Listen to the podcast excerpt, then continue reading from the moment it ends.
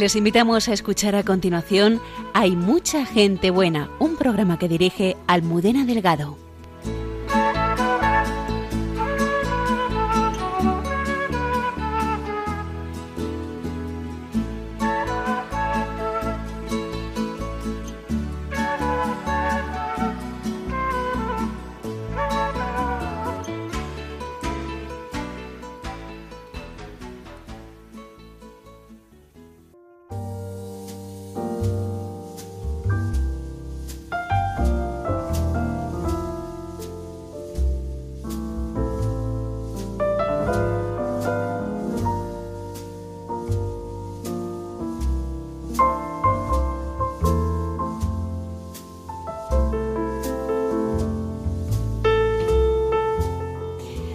Buenas noches, bienvenidos una noche más al programa. Hay mucha gente buena aquí en Radio María. Bienvenido, Padre Isaac.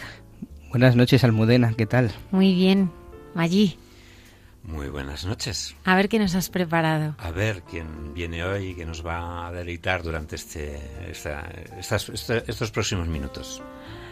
Pues eh, voy a, adelantar a nuestros oyentes que está esta noche con nosotros el padre Félix Castedo. Buenas noches.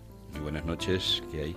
Gracias por, por estar aquí con nosotros. También eh, nos acompañan eh, Julio Palacio, Loli y Laura Herrera. Bienvenidos. Hola, buenas noches. Buenas noches. Buenas noches.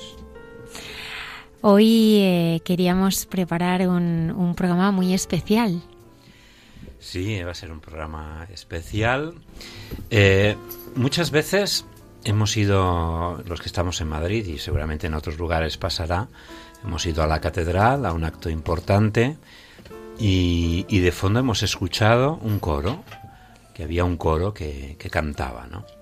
¿Cómo sucede eso? ¿Cómo es que de repente hay un grupo de personas que, pues eh, acompañan la liturgia solemne de la catedral. ¿Qué supone eso? ¿Quién está detrás de todo esto? Y a esas preguntas seguramente vamos a ir respondiendo esta noche. Bueno, eh, don Félix Castedo, además de maestro de capilla, es el fundador y director del coro de la catedral, pero vamos a conocer muchísimas cosas más de él porque queremos profundizar en su historia, en su vida y en su encuentro con el Señor. Saludamos también a los habituales colaboradores de este programa, como la hermana Carmen Pérez, César Cid y el padre Alberto Rollo. Ya saben nuestros oyentes que se pueden poner en contacto con nosotros a través de las redes sociales y una dirección de correo electrónico preparada para, para todos los que nos quieran escribir. Hay mucha gente buena, arroba radiomaria.es. Comenzamos.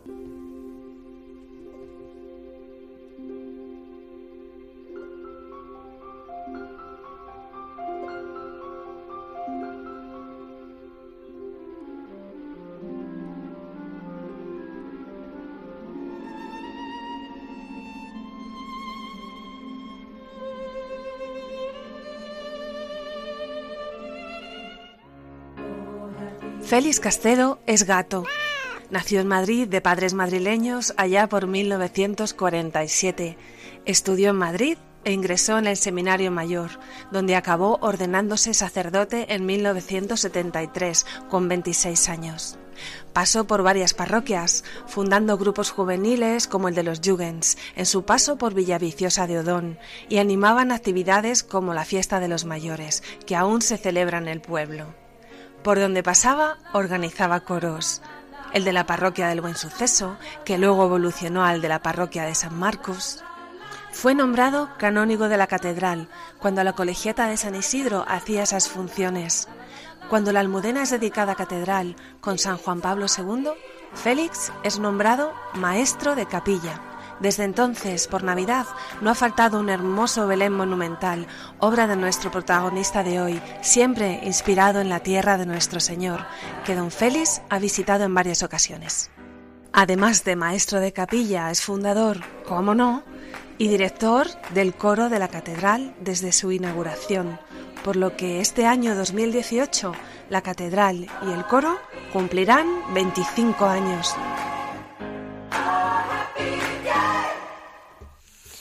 Buenas noches, don Félix. Pues buenas noches de nuevo. Qué presentación. ¿eh? Yo quería empezar esta entrevista, eh, bueno, pues preguntándole yo creo que, lo más importante, ¿no?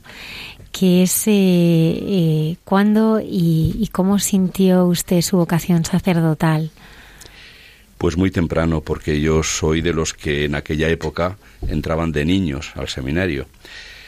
Yo estaba en un colegio de, los marianistas y allí, eh, pues, mm, bueno, me hicieron formar parte de un grupo, me invitaron a formar parte de un grupo que teníamos pues unas reuniones de formación y de, y de vida cristiana. Además, el capellán del colegio me hizo a mí, junto con otro amigo, eh, sacristán de la capilla.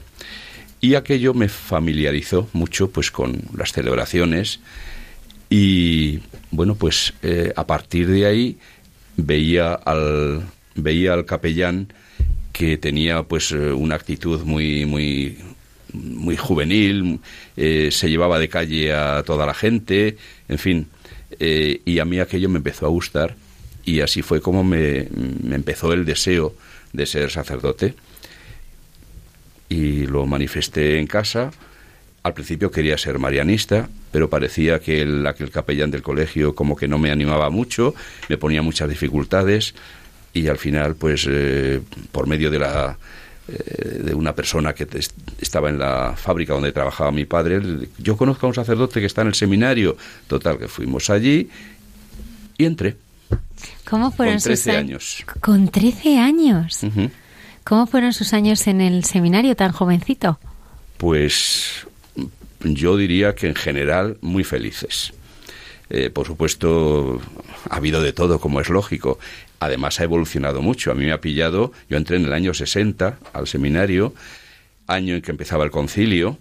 Durante esos años, eh, pues hubo un montón de, de, transformaciones. El mismo seminario, el régimen de vida cambió desde estar internos todo el tiempo a después, a los últimos años, podíamos salir cuando quisiéramos. En fin, unos cambios muy grandes pero mm, yo aquellos años los he vivido pues muy intensamente, me han enriquecido muchísimo, he aprendido muchísimas cosas y mm, en general he sido muy feliz allí. ¿Qué era lo que más le gustaba de, eh, bueno, pues ese trato con el Señor? Porque claro, con 13 años eh, era muy joven, ¿no? ¿Cómo, cómo fue eh, ese camino recorrido ¿no? de, de, conocimiento y, y, de querer más al, al, Señor, ¿no? Yo creo que el deseo de todo cristiano y más en una vocación como la suya es pues conocer y querer al Señor cada día más, ¿no? Y con 13 años, pues seguramente el Señor le miraba en aquel seminario con inmensa ternura, ¿no? ¿Cómo ha sido ese camino de encuentro, de búsqueda del Señor? Yo tengo que decir que lo que viví en el colegio ya me había hecho descubrir el trato personal con el Señor. Y ya allí tenía una base de, de oración, de sobre todo querer agradar, querer hacer de mi vida algo agradable al Señor. Me acuerdo que nos daban unas hojitas en las que teníamos que ir apuntando cada semana los sacrificios que hacíamos, eh, cuántas veces habíamos asistido a la Eucaristía, en fin, una serie de cosas que invitaban, comprendo que a lo mejor no es la forma más, más hoy no se haría eso, por supuesto, pero a mí me ayudó a querer hacer de mi vida algo agradable al Señor y por eso cuando entré al seminario creo que entré ya con una seguridad de que el Señor me llamaba muy grande, que no me ha abandonado nunca. Nunca le ha abandonado. Nunca. Podría haber tenido algunos momentos de cierta duda, pero siempre he tenido la, la, idea y la claridad de, de, querer ser sacerdote. Por eso aquellos años de seminario se me hicieron larguísimos, mm. porque estaba deseando, deseando llegar. Sin embargo, desde entonces han volado. han volado los años. Y, y entonces, pues eh, claro, lógicamente después en el seminario, pues con la ayuda del director espiritual y de, y, de que nos enseñaban a hacer oración más en serio, los ejercicios espirituales, lógicamente, y luego las clases, claro, pues fueron formando pues en mi interior un pozo mucho más fuerte, más seguro, más eh, auténtico, pienso, y, y bueno, pues así fue mi evolución. Si usted tuviera que pensar en algo donde el Señor está insistiendo que se encuentre con las almas, donde se encuentra también con usted, ¿a qué piensa que ha sido especialmente llamado? Pues eso me lo sigo preguntando todavía hoy, porque mm, yo he dependido mucho de, de algo que me enseñaron, que es la obediencia. Y entonces a mí me mandan a un sitio, pues el Señor quiere que esté allí, y allí voy y hago lo que he aprendido eh, porque los últimos años de seminario que ya íbamos a una parroquia y pues aprendí, claro, muchas cosas que en el seminario no se aprenden, como es lógico. Y bueno, pues me mandan a un sitio, pues allí voy. Después voy a otro sitio, pues eh, intento corregir lo que mm, he percibido que quizá no he hecho bien en el otro y, sigo trabajando. Y después un buen día, pues me llama el obispo que quiere que vaya a la catedral a ocuparme de la música. Y entonces vi que me parecía providencial porque había entrado al conservatorio, estaba estudiando música y digo, anda, pues, pues era que ahora el Señor me quiere allí y, y fui también muy contento. Lo único que después eché mucho en falta y sigo echando en falta el ambiente de parroquia. No es lo mismo la catedral que una parroquia. Y bueno, pero el Señor me quería ahí, pensaba yo, pues por lo tanto hacer lo que me ha pedido. Pero aún así hemos escuchado en la presentación de que mmm, habías, o sea, te, ordenas sacerdote y tienes sí contacto con, con, con parroquias, ¿no? Mm, y no solo un contacto, sino que, que, creas ahí también cosas, sobre todo de cercanía con los jóvenes, ¿no? en alguna de las parroquias. O sea, has tenido también tu periodo, tu, tu, tu, tus momentos de, de contacto pues con, con la gente de, de, una parroquia y has organizado cosas que tengo entendido que incluso alguna todavía perdura después de, sí. del paso del tiempo, ¿no? Por eso precisamente lo echaba de menos en la catedral, porque claro, para mí fue... Eh, bueno, me pasaba, sobre todo en el primer destino que tuve, en el pueblo de Yavicios Edodón, eh, fue una, pues eso, un, lo que lo que suelen llamar alguna vez lo he oído la expresión la primera novia que no se olvida nunca. Y entonces claro fue un, un entregarme vamos me acuerdo además claro uno es joven Claro. Y, como ahora. y, y está sí ya.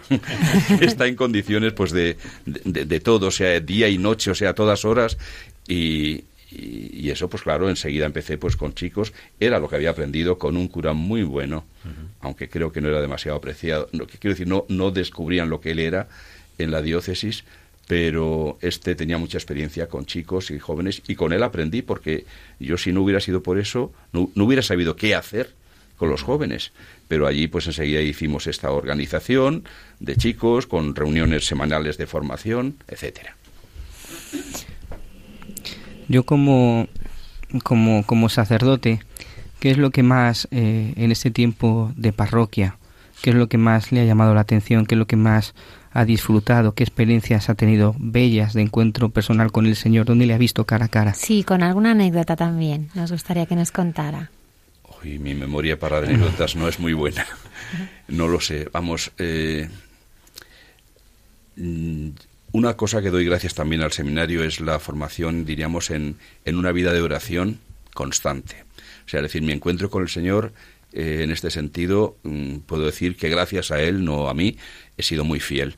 Y he tenido oración todos los días y la sigo teniendo porque me parece fundamental. Y entonces, eh, pues ahí es donde he ido descubriendo pues lo que me iba pidiendo y, lo que tenía que hacer. Pero luego eh, también el encuentro con, con, los jóvenes, sobre todo en aquella época, pues, pues me iba conduciendo. Y yo iba viendo a ver qué necesitan, qué puedo darles, qué, cómo puedo conducirles. Me frustraba mucho, por otro lado, que yo creía que enseguida iba a conseguir cambiar eh, y, y cuesta mucho trabajo. Responden unos sí, otros no. Los que parecen responder mejor después te encuentras con la sorpresa de que se van, se dan media vuelta y se acabó. Otros, sin embargo, que creías que no iban a dar mucho de sí, sin embargo, te dan la sorpresa de que siguen adelante. Y así me ha ocurrido en, en todas partes. No sé si responde esto a la pregunta que me hacías. ¿Y la música? La música eh, como momento de encuentro, como momento de oración, porque la música es instrumento de, de oración. Y así fue como me cautivó por primera vez. ¿Cómo fue? Nos detenemos en ese momento. Sí, pues eh, puedo decir además exactamente en qué momento o qué momentos me cautivó sobre todo. Podría decir dos cosas. Una, eh, cuando estaba en el seminario menor, esa época que tenía 13, 14 años, etcétera, cuidaban de nosotros unos teólogos de los mayores de los cursos superiores, que a los que llamaban inspectores. Entonces estábamos estudiando en una gran sala que era el estudio y ahí en el estudio pues eh, los inspectores estaban cuidando de nosotros. Los domingos hubo alguno que tuvo una muy buena idea que fue iniciarnos en la escucha de la música clásica. Y entonces me acuerdo perfectamente que me iniciaron con eso, con una obra concreta que era la Obertura 1812 de Tchaikovsky. Eh, nos enseñó a ver y a descubrir cómo eh, eh, lo que se iba narrando con música eran unos acontecimientos y nos enseñaban a verlo. Mirad, ahora está sonando la marsellesa porque está indicando que van ganando los franceses. Ahora se oye el himno mm, ruso. Eso quiere decir que están ganando los... Y así hasta que suenan las campanas de, de allí, de, de, ¿Cómo se llama? El, el famoso... En la, en la Plaza Roja de Moscú las campanas y, y todo eso, y cañonazos y demás. Y, con eso fue una de las formas que me, introdujeron en, la comprensión y el, y el amor por la música clásica. Pero luego, el otro acontecimiento... Estabas escuchando de fondo. Ah, el otro acontecimiento fueron las, eh, las Semanas Santas. Era una época, como decía antes, que vivíamos todo allí dentro. Incluso las Navidades. Solo salíamos tres días a comer a casa día de Navidad, Año Nuevo y Reyes. Pero la Semana Santa la pasábamos en el seminario. Y lo que sí venía es gente de fuera a nuestra capilla, la capilla del seminario, para participar en la Semana Santa.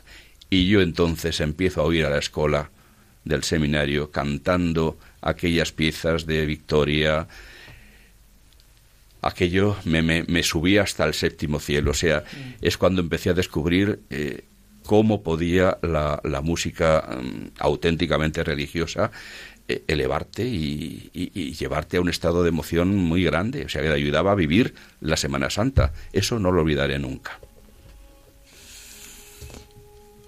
Quizá es verdad, ¿no? Los momentos en los que nos, eh, muchos de los momentos, ¿no? En los que nos sentimos más unidos al Señor son momentos en los que estamos arropados por, por, por música.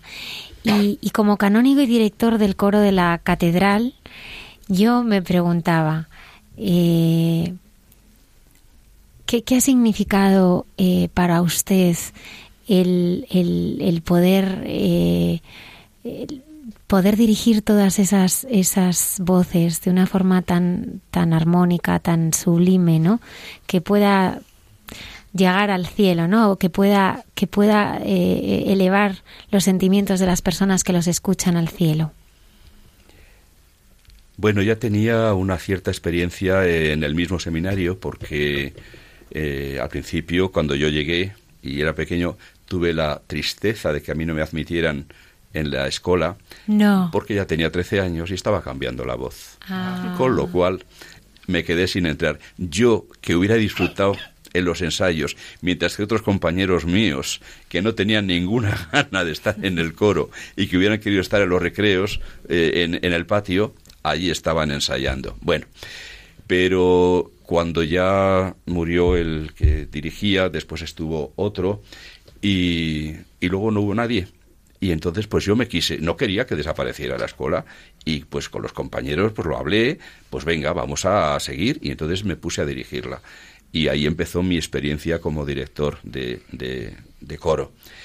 Luego ya cuando fui a, a, una parroquia, pues con jóvenes, en la otra parroquia igual, con jóvenes, hicimos, hice coros, yo hacía los arreglos para varias voces, cuando no existían. ¿Con guitarras o sin guitarras? Pues en, tanto en Villaviciosa como en Buen Suceso con guitarras. Ah, mira. Sí, porque era, bueno, lo que, los jóvenes tocaban y, y demás y aunque tenía en ambos sitios mm, había órgano en uno un, órgano electrónico que que existía ya y en Buen Suceso teníamos cuando se inauguró la, la, nueva iglesia de Buen Suceso teníamos órgano de tubos pero hacíamos ambas cosas. Ah, es decir, bien. cuando había una pieza clásica, yo lo que he querido siempre es, como dice un texto de la escritura, sacar del arca lo nuevo y lo viejo. Porque además dice el concilio que no se puede despreciar el tesoro de la música sacra que está en el depósito de la iglesia. Y entonces, pues, eh, una cosa y otra, y entonces íbamos cantando cosas con guitarra, acompañamiento de guitarras, incluso flautas que tocaba alguna, se acordará. ¿Alguna. ¿Alguna batería también que se llevaba mucho en aquella Mm, época? No, batería no llegamos a tener eh, fundamentalmente por falta de, de- de medios. Pero después que sí he escuchado la batería, la batería si no se toca en, en la iglesia muy suavemente y con mucha prudencia, me parece a mí que más que ayudar estorba. Es una opinión muy personal. Hoy viernes, eh, bueno, ya sábado, eh, se cumplen 25 años de la consagración de la Almudena por Juan Pablo II. Y yo quería preguntarle qué recuerdos tiene de, de aquel día. Pues eh, muy emocionantes, porque claro, mm, de pronto me encuentro con un acontecimiento clave en la vida de la diócesis y que estaba yo en, en medio, claro. Eh, Y acababais de empezar con el coro también, ¿no? Más no, no, no, no, Ah, no. no. El coro empezó, eh, esto fue el 15 de junio, eh, la, la consagración, y el coro lo empecé en octubre, porque Ah. hasta ese momento habíamos estado en, en San Isidro y allí pues todavía no, no empecé. Así que se inauguró la catedral y por eso, como no había coro, pues el día de la inauguración estuvo cantando el coro de radio televisión que se había ofrecido y también vinieron la escolanía de- del, del Escorial, no, perdón, del Valle de los Caídos. Estuvieron cantando ellos y yo estaba abajo dirigiendo eh, las partes del canto gregoriano o de otros cantos a la asamblea de muy mala manera porque mm, en el presbiterio no había sitio, no había posibilidad y me pusieron allí en, una esquina de una columna y desde allí, bueno, fundamentalmente dirigía más que a la gente que no me veía, pues a, los presbíteros y la gente que estaban en el presbiterio. Y, y bueno, fue, fue muy, muy emocionante porque, bueno, primero, eh, por primera vez le saludé a- al Papa Juan Pablo II en- con todos los demás canónigos en el pasillo y luego le tuve, claro, cerquísima, eh, viendo el cansancio que tenía y no obstante seguía adelante, venía, venía hecho polvo, había estado, creo que fue el día anterior, en Sevilla ordenando sacerdotes y, y venía el hombre hecho polvo, pero aún así sacando fuerzas de flaqueza. Qué, qué pasión ponía en cada uno de los gestos que hacía. No se me olvidará, por ejemplo, eh, el, la unción del altar, que normalmente la mayoría de los obispos mojan un poquito el dedo en, en el óleo y hacen una cruz, y él la mano entera, toda la palma, restregando bien, que se puso la suya perdida de, de, de óleo, restregando todo el altar y luego aquel pebetero subiendo desde el altar una nube inmensa de, de incienso, fue precioso, fue un, un día eh, impresionante. Y a mí se me ha quedado grabado, claro, en la memoria. Un testigo privilegiado. Absolutamente. Don Félix, la, Catedral de la Almudena, eh, bueno, pues está llena de, de la luz de la Virgen, ¿no? A mí me gustaría eh, que contara, supongo que, eh, bueno, pues muchos de nuestros oyentes lo conocen, son madrileños, pero como nos escucha gente de todo el mundo, eh, probablemente algunos de nuestros oyentes no conocen la historia de, de la Virgen y si fuera tan amable nos encantaría que nos la pudiera relatar. Bueno, esto seguramente lo haría mejor otro de los, mis compañeros de la catedral que, que es historiador y está mucho más empapado de ello, pero bueno, puedo algunos rasgos puedo contar. Había una imagen muy venerada en Madrid que era la imagen de Santa María, tenía en- estaba en, en un en un templo dedicado a ella, al- en lo que hoy en medio de lo que hoy es la calle Bailén. Eh, ah, no, perdón, eh, me, me he equivocado. he equivocado el templo de Santa María con la imagen. Había una imagen en Madrid que se, era muy venerada y, por cierto, no tenía la- el mismo aspecto que la que hay ahora, porque aparece pintada en el arcón de, donde estuvo el cuerpo de San Isidro desde que murió hasta que lo canonizaron, que entonces es- se lo trasladaron a la urna de plata donde está actualmente, y este arcón tiene pinturas románicas y está allí en el, en el eh, por la catedral, al fondo de la catedral. Y en una de las tablas está pintada la imagen San Isidro de rodillas delante de ella, sentada, parecida a otras eh, imágenes de, de, la época, como por ejemplo la, la, de Montserrat, que también sentada con el niño en brazos y demás. Pero eh, aquella imagen se quemó. Hubo un, vamos, un incendio en donde estuviera y se quemó. Y entonces hicieron otra a finales del siglo XVI, parece ser, que es la actual, y en la cabeza, en un agujero que tiene, metieron un saquito con restos de la primitiva imagen. Es decir, que ahora mismo la imagen de la actual de la almudena es un relicario porque tiene dentro los restos de aquella primitiva imagen. Pero claro, ya el aspecto que tiene es distinto. Está de pie, con el niño en, en un brazo, etcétera. ¿Y es cierto cómo se la encontraron? A mí esas historias que me contaban cuando era pequeña, que Sí. se encontraron a la Virgen con dos... Bueno, eh, eh, eh, esa historia eh, eh, pertenece a la tradición Sí. madrileña y es muy difícil saber hasta qué punto hay datos de la historia que son ciertísimos. Sí. Eh, el hecho de, del rey, eh, que cuando eh, logran expulsar a, a los árabes que habían invadido Madrid, pues eh, decide hacer una procesión para buscar y, pedir, porque había hacía dos, tres siglos que habían escondido la imagen para que no la profanaran lo- los árabes. Y, bueno, no sé si decir árabe- árabes o musulmanes o, bueno, la invasión árabe se llama siempre en España, pues eh, para que no la profanaran la habían escondido en un cubo de la muralla. Y entonces no sabían, ya se había perdido la memoria de dónde era el sitio concreto. Y parece ser que hicieron esta procesión y al pasar por delante del cubo, el cubo se cayó, se derrumbó y según dice la, esta eh, historia, leyenda, eh, permanecían encendidos los dos cirios que habían dejado junto a la Virgen cuando la escondieron.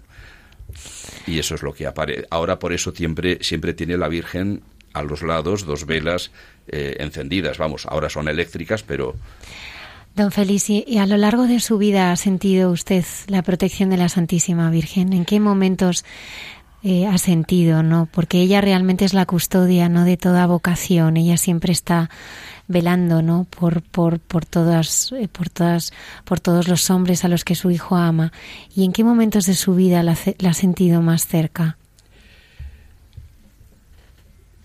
pues no, no sabría ahora decir. Algunos momentos eh, quizá muy triviales que no merece la pena contar, pero que sí eh, he sentido que, que una petición que había hecho me había sido claramente concedida por ella.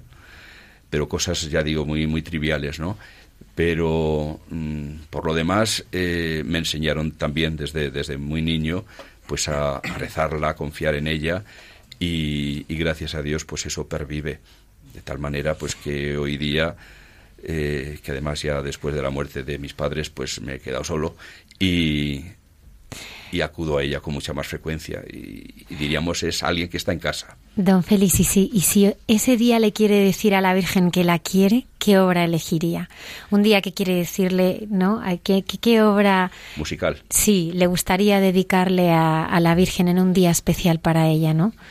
¿Qué, qué, qué música elegiría? ¿Qué pues repertorio? una Ave María de las muchas y tan bellas que hay que a fin de cuentas es la oración eh, que seguro que la gusta más porque está compuesta la mayor parte de palabras bíblicas y por lo tanto no sé, desde el de Victoria, preciosísimo, el, el de Schubert o el de Gounod, pues cualquiera de ellas. Y entonces yo pienso, ¿cómo puedo yo o qué requisitos tendría que tener para formar parte del coro de la Almudena? Porque claro, usted como es el director, pues, pues eh, yo me pregunto, bueno, ¿cómo puedo, cómo se podría eh, llegar, ¿no? A formar parte del, ¿qué es lo que usted busca en, en cada miembro del, del coro? Hombre, a mí me gustaría, pero eso no va a coincidir con la realidad, lo que me gustaría es poder disponer de gente con muy buena voz, muy buen oído y muy buena preparación musical. Pero por desgracia no tengo una cola esperando para poder entrar en el coro con esas condiciones, sino que mm, pues eh, yo puedo lo que puedo pedir es al menos buen oído, buen oído y buena disposición Es decir, que quieran realmente esforzarse, trabajar y, tratar de sacar algo que merezca la pena. Es lo único que puedo pedir porque es que más, por desgracia, ¿cuánto, cuánto me gustaría que supieran todos mucha música? Pero... Almudena, no sé si sabrás que estuve el otro día... Sí, sí, sí, era para darte paso a esto. Estaba estuve el otro día en el ensayo y me llevé la grabadora. Y hemos hecho aquí para que la gente escuche y vea lo que es un ensayo del coro de la Almudena, formado por gente normal, como sin una preparación especial, con buena voz, buen oído, me imagino, eso sí, pero sin preparación especial y que con mucho esfuerzo, con mucho trabajo, se dedican a, a, a ensayar y, y, luego el resultado es el que vemos cuando vamos a la catedral, a un acto importante, y en el fondo, allá arriba, están escuchando, estamos escuchando, pues esas magníficas voces dirigidas por don Félix. Lo que hacen es lo siguiente. El día del ensayo. Los coralistas se van acercando a la catedral hasta que suenan las ocho en el reloj de la plaza de la armería. Van entrando y se acomodan. Valeriano Gangevelli, un tenor que ha trabajado con importantes figuras de la música como Plácido Domingo, pide silencio y empieza a preparar las voces de los coralistas.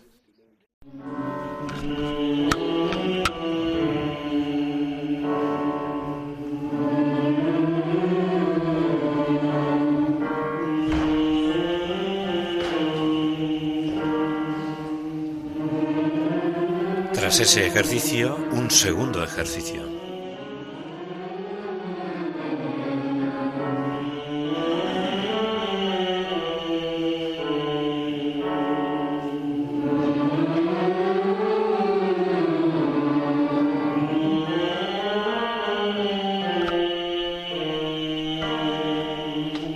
Poco a poco se va subiendo en la escala para preparar las cuerdas vocales.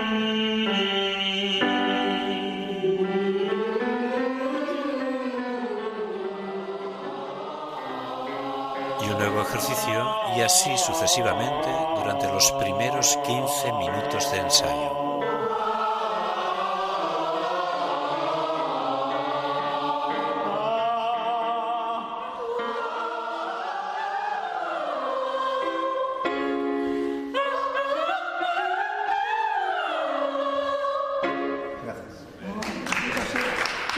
Y acabado el calentamiento de voces, don Félix toma la batuta y con ella las riendas del ensayo, repasando y ensayando. Escuchémosle. Empezamos con el salmo del día 15. Repaso. Esto es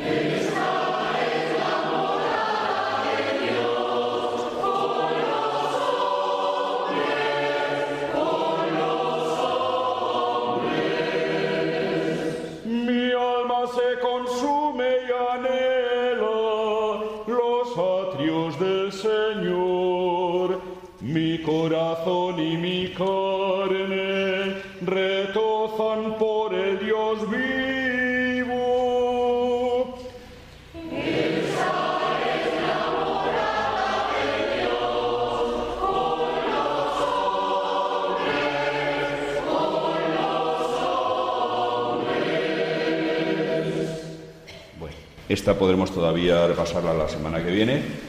Vamos a ver el aleluya de este de este domingo, de este día 15. Pues nada, Félix, esta hay que repasar la semana que viene, pero esto suena como Los Ángeles. Bueno, ya será menos. No, que sí. Es verdad, pero es, es bonito, ¿no? Como eh, se unen, ¿no? Todas las voces, ¿no? Para, para... Y siempre una sorpresa, porque, claro, vas tengo en varios ensayos durante la semana. Uno es por cuerdas, que se llama, es decir, solo las sopranos, solo los tenores, solo los bajos, etcétera y luego viene la sorpresa cuando se juntan todas las voces. Cuando es una obra que no es conocida, pues por eso digo siempre el, la sorpresa de, uy, cómo suena cuando están todos juntos. Podido escuchar precisamente, que era una de las cosas que quizá para los que nos escuchan esta noche, como cómo se hace, pues eh, primero ha repasado brevemente cada una de las voces y bueno, sonaban bien, sonaban pero cuando se han juntado todas, has visto como el efecto que, claro, eso requiere mucho trabajo, ¿no? No sé cómo tenéis organizado el trabajo, aparte de los ensayos, me imagino que habrá que preparar antes. Sí, bueno, yo el sistema que sigo es que grabo la, cada voz, la grabo en, y les entrego un, un CD y tienen toda una colección de CDs donde está todo el repertorio del coro. Y cuando entra alguien nuevo le doy ahí un lote de CDs que se asusta porque hay un montón de, material. Y en casa, con la partitura y la ayuda del CD, para los que no saben música, que son la mayoría, lo oyen, lo escuchan, lo aprenden y luego en el ensayo ese de cuerda eh, juntamos ya las voces y se perfilan las cosas, se mejora esto, lo otro, lo demás allá y luego ya el ensayo general se junta todo, que es... Cuando alguien, decía, se, se presenta voluntario para, para, el coro, para participar de este... Eh, le entregas una serie de CDs o de discos. ¿Cuánto es el repertorio? ¿Cuántas piezas tenéis más o menos ahora mismo en repertorio? Pues no podría decir porque no las llevo por, por en cuenta, pero yo qué sé. Por lo pronto eh, hay un, un libro que les entrego a todos donde están, diríamos, el repertorio de los cantos, diríamos, donde la asamblea también participa, etcétera. Solamente hay hay 260 cantos. Madre mía. Más luego está toda la polifonía que usamos en Navidades, muchísima. En Semana Santa, muchísima. Eh, más luego piezas eh, para durante el resto del año, para el momento de la comunión, para la acción de gracias, para el ofertorio, cantos de alabanza, cantos eucarísticos, cantos a la Virgen. Es, yo qué sé, no sé cuántos hay, muchos. Eso lo, lo tiene todos los coralistas más o menos eh, en la cabeza, pero cuando va a haber una celebración, me imagino que los ensayos previos se retoma todo, se repasa, se revisa. Yo voy haciendo los programas de lo que se va a cantar en semanas sucesivas y a partir de eso tienen el programa de, de lo que tienen que ir ensayando, ir viendo, para después. Eh, Don Félix, yo creo que cuando hemos tenido también invitados, ¿no? También otros coros eh, más pequeños, una de las cosas que a mí más eh, me gusta compartir con los oyentes es eh, el espíritu de familia, ¿no? Porque el coro está formado por, por personas y, entiendo también que, es importante, ¿no? La, la relación, porque, bueno, pues esa fraternidad, esa, crear ese ambiente de comunidad, pues ayuda, ¿no? Yo creo, ¿no?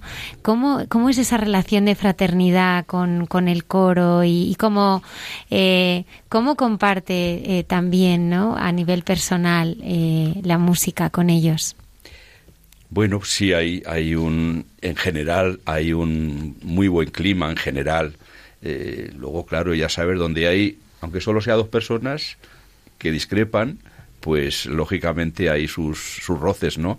Donde hay casi 60, no, perdón, casi 50, pues lógicamente también los hay. Luego, por otra parte, está, yo tengo fama de muy mal genio, porque soy ¿Ah, muy exigente, sí, sí, sí. ¿Se enfada? Sí, sí. Me enfado, sí, cuando las cosas no salen bien, sobre todo cuando veo que no lo trabajan, me, me, me, saca de quicio y entonces a veces, puff, exploto. Pero bueno, me conocen y saben que, pues eso, Pedro perro ladrador, poco mordedor. Eh, entonces, eh, bueno, se me pasa, por supuesto, y, les aprecio mucho, les aprecio mucho porque eh, el sacrificio de venir todas las semanas, algunos dos días, Eh, y luego además cuando toca cantar, realmente es un sacrificio grande y yo lo valoro muchísimo. Lo que pasa es que además quisiera que encima vinieran pues muy bien preparados y esas cosas. Bueno, se esfuerzan, ¿eh? El esfuerzo seguro que va por delante. Sí. Además el coro para me imagino que por diversos motivos tengo entendido que también ha hecho algunos algunos viajes, ¿no? Como coro me imagino si invitados o ¿qué, qué, tipo de viajes como coro realmente habéis habéis realizado.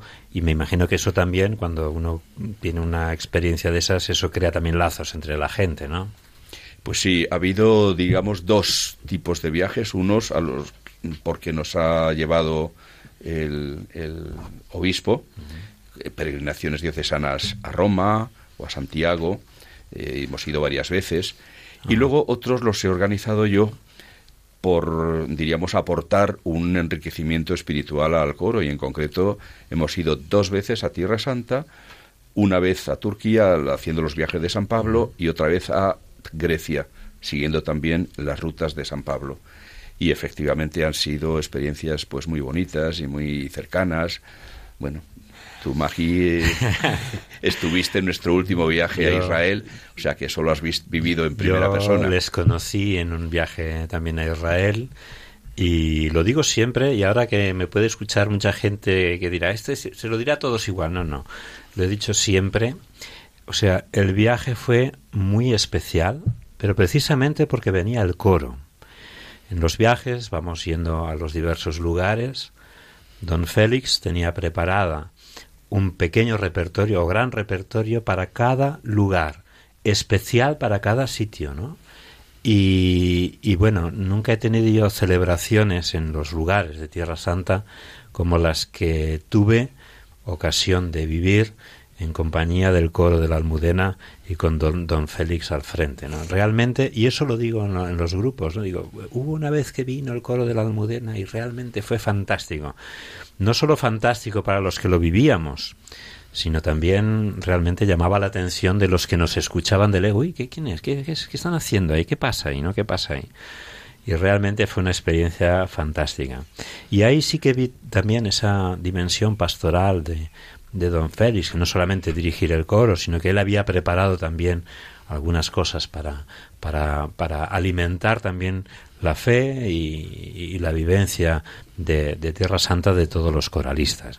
Pues vamos, vamos a escuchar ¿eh? esta música del, del, coro y así poder eh, conocer eh, mucho más este proyecto.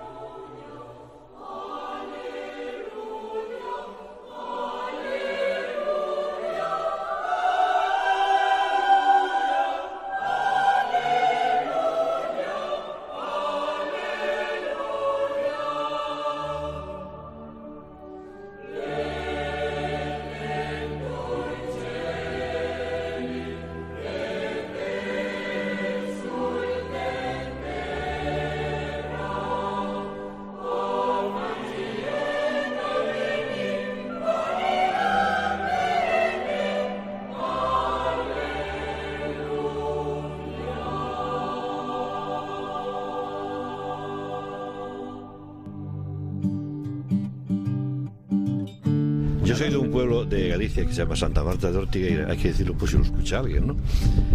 Entonces, eh, eh, antes de la guerra tenía un órgano la iglesia que era de, era de dominicos y ese, ese órgano alguien se lo, se lo llevó. Entonces, me da pena que no tuviésemos un órgano y entonces quise hacer una, una suscripción popular y busqué, busqué, busqué dónde podían hacer un órgano a buen precio. Se me ocurrió venir aquí.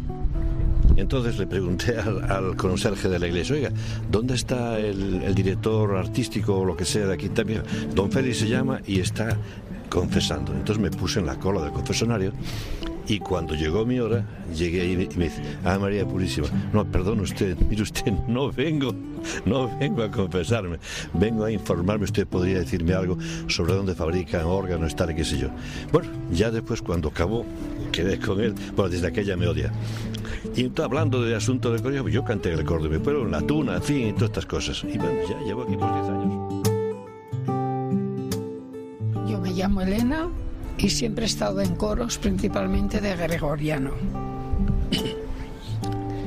Pero después he visto que como consagrada quería hacer servicio a la iglesia aquí, que es la madre de todas las parroquias, nuestra catedral. Y estoy aquí para servir a la iglesia y cantar a Dios y elevar las almas, que es importante en estos tiempos. En primer lugar, porque, porque la música, estar en contacto con la música me gusta, no quiero abandonarlo de ninguna de las formas. Y en segundo lugar, es una actividad. Yo ya tengo una edad mayor y es una actividad y, y me sirve como una actividad. Deshace de muchas. no podría estar sin ello. Podría. Pues mira, yo venía a la, a la misa, a la catedral, y oí el coro y me parecía muy bonito. Y entonces, pues digo yo, me encantaría. Yo ya contaba en el coro de, de mi parroquia y en una coral. Y yo, me, encantaría cantar en este coro. Me informé, me hizo don Feli la prueba y, aquí estoy. Y además empecé a cantar en el coro un día de la Almudena, de la Virgen de la Almudena en, la Plaza Mayor. Y es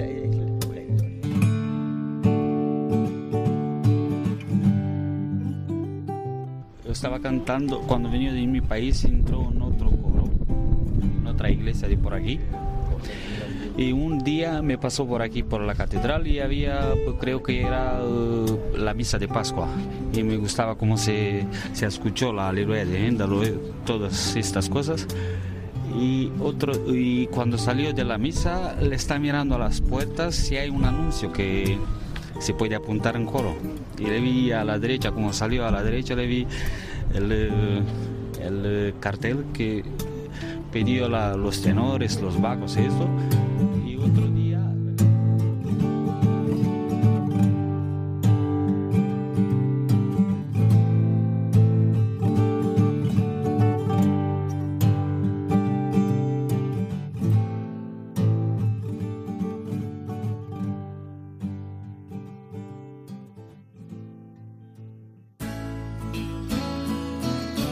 En la noche del viernes al sábado hay mucha gente buena con Almudena Delgado.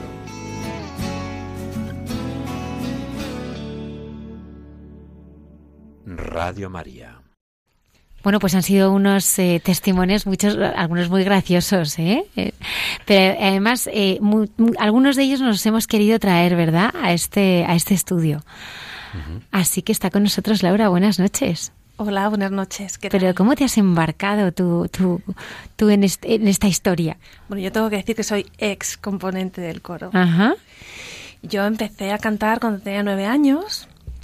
En, eh, yo vivo en San Fernando de Henares y he vivido, he vivido allí siempre. Entonces, eh, eh, cuando hice la comunión, pues mis padres me mandaron de colonias, con las colonias que organizaba la parroquia, y la, una de las codirectoras de la, de la colonia era mi amiga Providencia Martínez, que le mando desde aquí un abrazo muy grande. Y entonces ella, que también es cantarina y ha ido mm, formando coros por, por, donde va, pues a las 5 de la tarde en la colonia nos juntaba a los que queríamos cantar en un comedor de piedra que había allí y nos enseñaba cantos. Y entonces me dijo, oye, pues tú no cantas mal, ¿por qué no te vienes al coro de, de niños? Y se estaba formando el coro, porque hasta ese momento eh, la parroquia estaba en unos locales que estaban alquilados, estaba construyendo un nuevo templo y se inauguró enseguida. Entonces, pues yo empecé a cantar en un coro de guitarras con, con, con, con otros niños y desde nueve años hasta los 18, 19, todos los domingos y fiestas de guardar. Primero misa de niños, luego misa de mayores, ya cuando me hice mayor. Y bueno, cuando en los años 90 cambiaron un poquito las cosas en la parroquia, bueno, pues Providencia siempre intentaba cuidar la liturgia y aprender e ir a aprender a los sitios donde le enseñaban. Y además siempre éramos punteros en la parroquia porque todas las cintas de Cesario Gabaraín que salían, ella compraba la cinta, nos enseñaba a cantar con los libritos. Y entonces ella estaba yendo a cursos de liturgia en, en, que se impartían en el seminario. Y una tarde me dijo, ¿por qué no me acompañas? Y entonces en esa sesión Félix estaba enseñando cantos y entonces al final dijo, estoy formando un coro para la catedral y quien quiera pues pertenecer, pues que hable conmigo al final. Entonces yo le dije, Providencia, esto nos viene grande seguro, pero vamos a ver qué pasa. Y entonces fuimos y Félix nos hizo la prueba y bueno, dijo, bueno, pues no está mal, pero ¿sabéis música? Y entonces nosotros dijimos, pues ni idea, o sea, música cero. Y entonces dice, bueno, pues estoy haciendo un grupo, los sábados por la mañana os propongo una cosa. Venís a aprender música hasta que estéis preparadas para cantar en una coral polifónica y cuando veamos que estáis preparadas, pues os incorporáis al coro. Y así hicimos, o sea, obedientes todos los sábados aprendiendo música. Y yo recuerdo con esa generosidad, ¿no? De que te enseñen música en un sitio de, de, manera gratuita. Así que la primera, yo recuerdo la primera, la primera clase en aquella aula de música del seminario, fue como si, como si supongo que a un ciego le quitan la venda de los ojos, porque cuando empezó Félix a enseñaros lo básico del lenguaje musical, que es un compás, cómo encajan las, las notas, cuántas notas y por qué. Yo tenía una formación, yo soy ingeniero técnico industrial, y entonces la, lo que es la matemática, pues me va más que la, que la filosofía, ¿no? Entonces, claro, la música encaja directamente, es matemáticas. Y aquel, aquel día fue muy feliz, ¿no? Fue muy feliz para mí el, el aprender. Y bueno, y así seguimos yendo a, aprendiendo hasta que por fin nos pudimos incorporar al coro.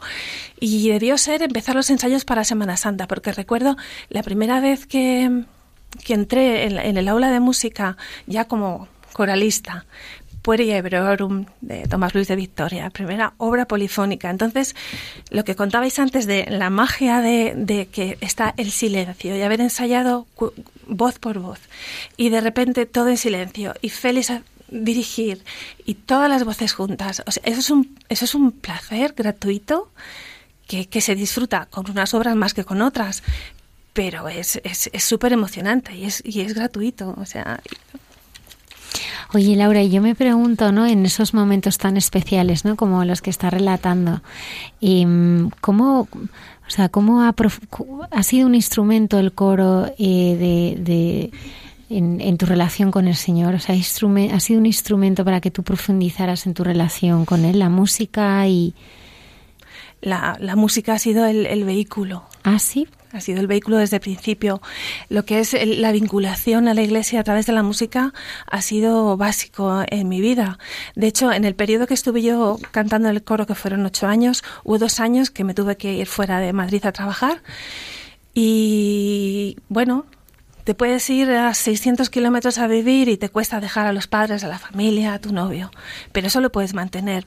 Pero lo que no puedes mantener es el coro, porque dejas de, de ensayar, ¿no? Y entonces cuando yo llegué al, sitio donde estaba viviendo, pues dije, bueno, pues busco aquí otro coro. Pero los coros que se me ofrecían no eran vinculados a la iglesia. Y el ambiente no era el mismo. Y eso no cuajaba. Entonces, pues bueno, al final um, es un vehículo la música, sin duda. Si tú tuvieras que elegir alguna obra especial que te gustaría dedicarle al Señor, ¿cuál elegirías? Pues como ha dicho Félix antes, una Ave María, una Ave María. Cuando mi marido y yo nos casamos, que fue una boda muy especial, claro, estuvo boda no muy especial, pero es que se, se, juntaron tres acontecimientos muy importantes. ¿Cuáles? Pues primero que puso fin a 11 años de noviazgo, que eso es importante. Fue el principio. Fue una felicidad total. Y después eh, la misa fue oficiada por Pablo Domínguez, que era, que era amigo nuestro. ¿Sí? Y claro, y el coro de la, de la catedral cantando. Entonces Félix me propuso un repertorio y él puso el Ave María de Schubert. Y yo dije, no, tiene que ser el Ave María de Victoria, sin duda. El Ave María de Victoria. ¿Qué recuerdos tienes de Pablo Domínguez? Es, eh, no soy capaz de hablar de eso sin emocionarme, así que yo creo que mejor eso lo dejamos no, para otro pero hay muchos muchos oyentes que le conocieron. De hecho, eh, Juan Manuel Cotelo estrenó eh, también eh, la película, no, la última cima en este programa, no, fue un sacerdote que bueno pues que iluminó muchas vidas y que eh, eh, pues gracias a bueno a esta película pues eh, se dio muchísimo a conocer. Pero si tú tuvieras que destacar un rasgo de, de él eh, de, de su personalidad de su ministerio de, de su llamada de su vocación ¿qué, qué dirías de él? Pues mira, Pablo estuvo de diácono en nuestra parroquia, Ah, en la. Virgen del Templo. Y mm, luego cuando se ordenó la primera misa que dijo, la dijo la Virgen del Templo, en San Fernando de Henares. Entonces, en todos esos años que estuvo con nosotros, pues mm, la relación fue muy estrecha. No, no sé si con todos, conmigo sí. Y entonces em, tú te das cuenta de que esa relación la tienes ahí. Y cuando él falleció y, fui a- fuimos mi marido y yo al funeral a la catedral, pues te quedas como diciendo, vamos a ver, es que esa relación que yo tenía con él la tenía con, con miles de personas, ¿no? Que luego en la última cima eh, lo relata la, la, la película también, ¿no? Y cuenta eso, ¿no? Que cada uno se sintió especialmente tocado por, por Pablo Domínguez, pero es que éramos muchos, éramos muchos. Pues qué bonito, ¿no? O sea, que pasar por la vida, eh, eh, bueno, pues eh, y pasando por la vida y que te recuerden como, como, bueno, pues una persona muy especial, ¿no? Que tengamos también, ¿no? Yo creo que es una gracia que se le puede, que se te- tenemos que pedirle al Señor, ¿no? Que, que siempre en nuestro paso por la vida, pues hagamos eh, la vida de los demás, pues así tan, tan especial y, y tan única. ¿Y ahora qué haces? Que no estás dentro del coro, ¿lo echas de menos? Mucho, ¿Sí? mucho, mucho. Yo no estoy dentro, pero estoy por ahí, alrededor. bueno, yo dejé de cantar en el coro porque vivo relativamente lejos, ¿no? Para ir dos veces a, a ensayar a la semana. Y cuando nació mi hija Paula, pues, pues lo dejé, hace 16 años. Pero, pero sí se echa de menos, se echa de menos. Y bueno, luego ya nació mi hijo Miguel y bueno, el trabajo pues te va, te va alejando un poco de lo que es una coral, ¿no? Pero luego pues con los amigos que, que tocaba, que cantábamos en el coro de la primera parroquia, pues bueno, tenemos ahí un grupito de música que nos juntamos y hacemos cosas. Don Félix te aprobó, ¿eh? Bueno, don Félix, yo quiero preguntarle qué le pareció la voz de, de Laura. Hace ya tanto tiempo que se me ha olvidado. Bueno, aprobó, eso es muy importante, ¿eh? Sí, sí, que aprobó, eh, eso es muy importante. Sí, no, además estuvo en una época eh, que una de las mejores épocas del coro. Eh, sí, había bastantes buenas voces. Ahora, por desgracia, la gente no viene, no acude. Y quisiera aprovechar, ya que estoy aquí, diciendo, claro. por favor, gente que le guste la música, que quiera dedicar su, su talento y su voz a- para animar la, la liturgia de la catedral, que es lo que fundamentalmente hace el coro de la catedral. Y, y que es muy importante porque, claro, siendo el primer templo de, de la diócesis, pues eh, necesita eh, pues esa solemnidad y esa, ese espíritu especial que aporta la música.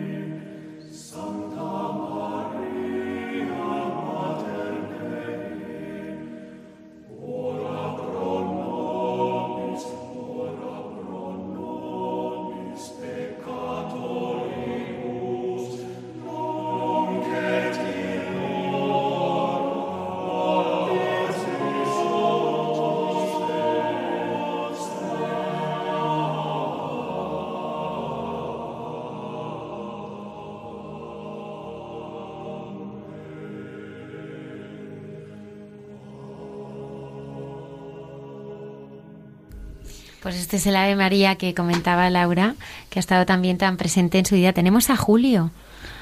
Sí, buenas noches. ¿Cómo te sientes al ser fundador? Bueno, tanto como fundador no, pero sí es verdad que fui muy pronto, de, que, desde que se inauguró el curo, pues pronto llegué allí, porque estaba cantando en otro coro y bueno, se, por lo que fuera lo que pasa con las cosas, tuvo su ciclo, se acabó y me dijeron, ¿por qué no te vas al coro de la Almudena?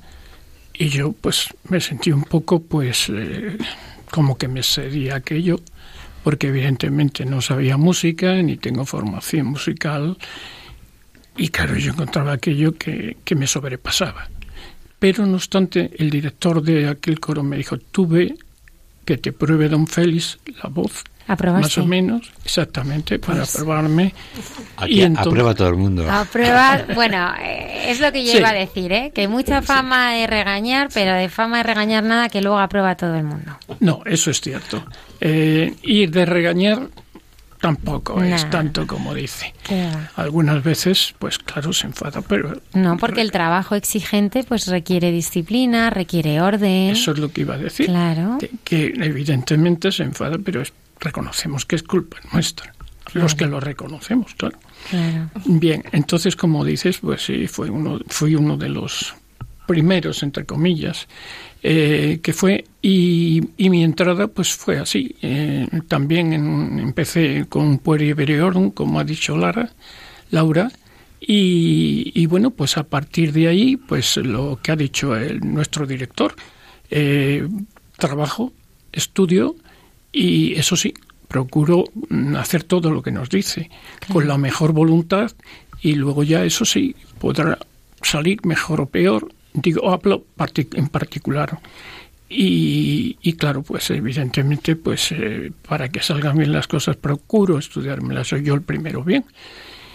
Aún así, pues reconozco que, que bueno, que, que es duro, eh, porque son dos días a la semana, como ha dicho él, pero vamos, que llevándolo con amor, como yo al menos. Eh, ahí, ahí vamos a detenernos. Es que tú cantas con amor, ¿verdad?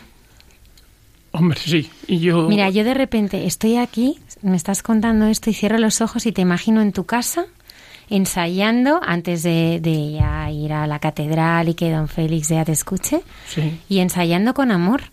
Sí, sí, totalmente. Es que si no se ensaya con amor y con dedicación y, con muchas cosas más, eh, pues evidentemente cuando llegas allí no salen las cosas. Y entonces es que evidentemente yo voy allí primero porque no sé vivir sin el coro.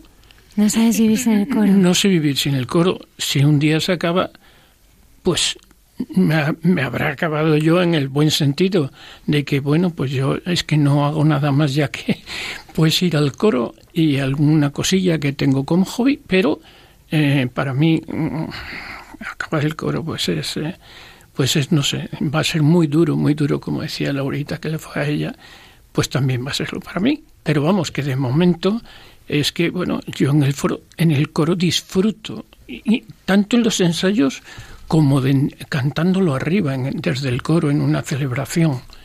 Y eso, pues claro, eh, me llena mucho. ¿Y crees que, que el coro también ha servido para que quieras más a Jesús?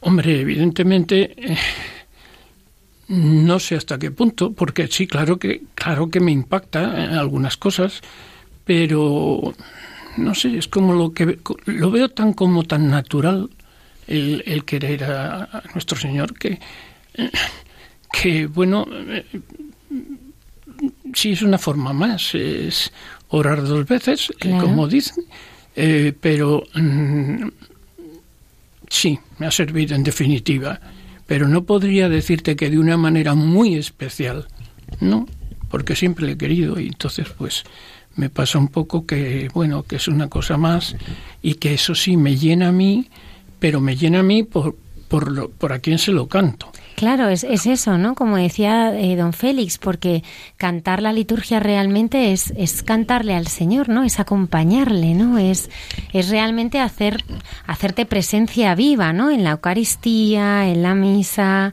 eh, y, en cierta manera también es, es, elevar el alma a Dios, ¿no? Evidentemente. Cuando estás cantando, sobre todo en algunas piezas, como es lógico, más que otras, eso nos pasa a todos, pues mm, es como, te, como que te eleva mucho, te eleva mucho, sobre todo las piezas, eh, todas las piezas, pero generalmente algunas en especial Mm, algunos compañeros lo he podido lo mismo comprobar, cada uno tenemos unas, eh, pues no se eleva mucho. Eh, tengo curiosidad, porque eh, vosotros participáis de manera habitual en muchas de las liturgias que hay en la, en la catedral, pero participáis como también como de alguna manera como actores. Estáis arriba en el coro, atentos al director. ¿Eso ayuda a vivir mejor la liturgia o, luego dices, mira, como estoy más preocupado por cantar, voy a tener que ir a misa a otro sitio porque no me he enterado bien. Yo soy malo preguntando, como ves, ¿eh? No, no, es que tienes toda la razón. Eh, como tenemos que estar o debemos de estar súper atentos al director, pues eso implica que eh, muchas veces eh, estemos, yo hablo por mí, por lo menos, esté Mm, más atento a la canción, a que salga bien, al director, que a las palabras de la Santa Misa. Pero, evidentemente, mm, no cabe duda que procuramos intentar hacer las dos cosas. Realmente, aunque sea así, pero también no cabe duda que formáis parte de la liturgia, ¿no? Sí, sí. que eso también también ayuda ¿no? a, vivirlo de, de, alguna manera. ¿no? Sí, sí. Sí, don Félix. El concilio dice una cosa que es muy importante y no sé yo si siempre se tiene en cuenta. Mucha gente yo creo que no, no lo acepta. Y es que dice que la música litúrgica no es un adorno de la celebración, sino que forma parte integral de la liturgia solemne. Es decir, efectivamente, es eh, igual que tiene su papel el, el que preside la celebración, o los lectores o, los concelebrantes, tiene su papel el coro. El coro o incluso la asamblea cuando canta forma parte integral de la liturgia. Entonces, no es, diríamos que estamos adornando la celebración cuando cantamos, estamos celebrando el acontecimiento. Y quienes a pesar de bueno la lógica atención que hay que tener a la partitura y todo esto pero quienes están cantando un santo por ejemplo en un momento suyo estamos uniéndonos a los coros de los ángeles y de los santos alabando al Señor. Y lo mismo pasa pues con todos los demás momentos de la celebración. Totalmente de acuerdo. Pues eh, yo os quisiera escuchar ya para cerrar esta entrevista pero me gustaría eh, me gustaría escucharos, ¿no? Y, todos los que nos están acompañando en, silencio, ¿no? Desde nuestras casas. Y, que realmente eh, esta música fuera un momento de oración para todos.